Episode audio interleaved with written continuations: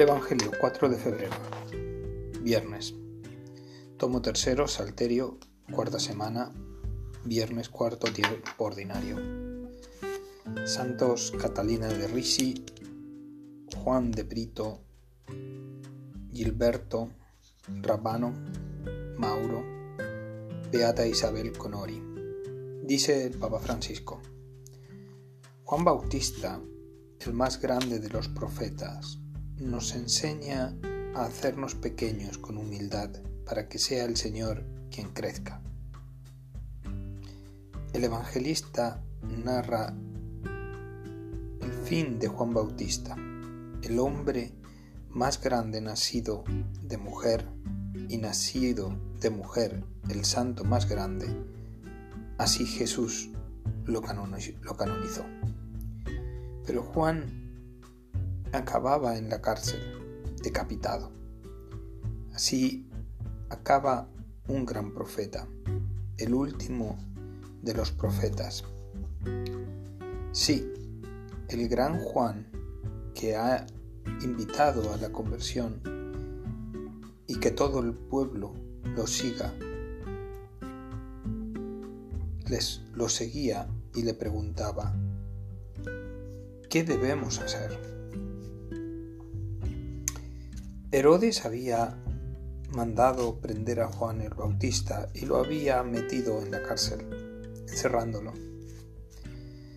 El motivo era que Herodes se había casado con Herodias, mujer de su hermano Filipo, y Juan le decía que no le era lícito tener la mujer de su hermano. Herodias aborrecía a Juan y quería matarlo, pero no podía porque Herodes respetaba a Juan. La ocasión llegó cuando Herodes, por su cumpleaños, dio un banquete a sus magnates, a sus oficiales y a la gente principal de Galilea. La hija de Herodias entró y danzó, gustando mucho a Herodes y a los convidados. El rey le dijo a la joven, pídeme lo que quieras, que te lo daré. Y le juró, te daré lo que me pidas, aunque sea la mitad de mi reino. Ella salió a preguntarle a su madre, ¿qué le pido? La madre le contestó, la cabeza de Juan el Bautista.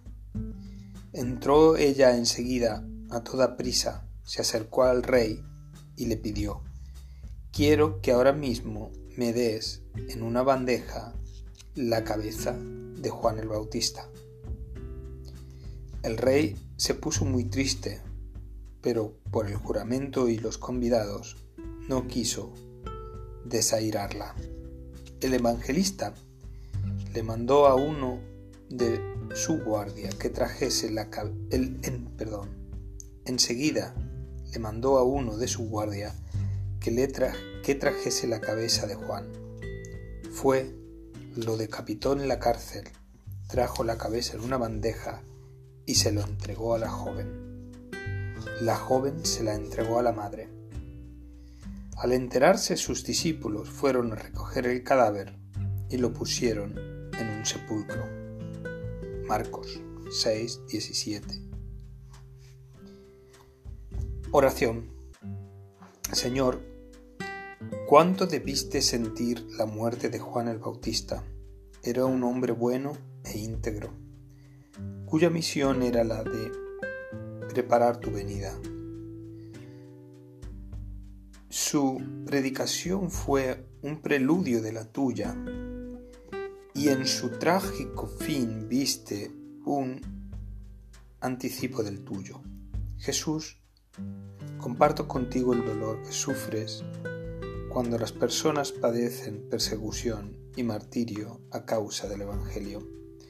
Bendito sea mi Dios y Salvador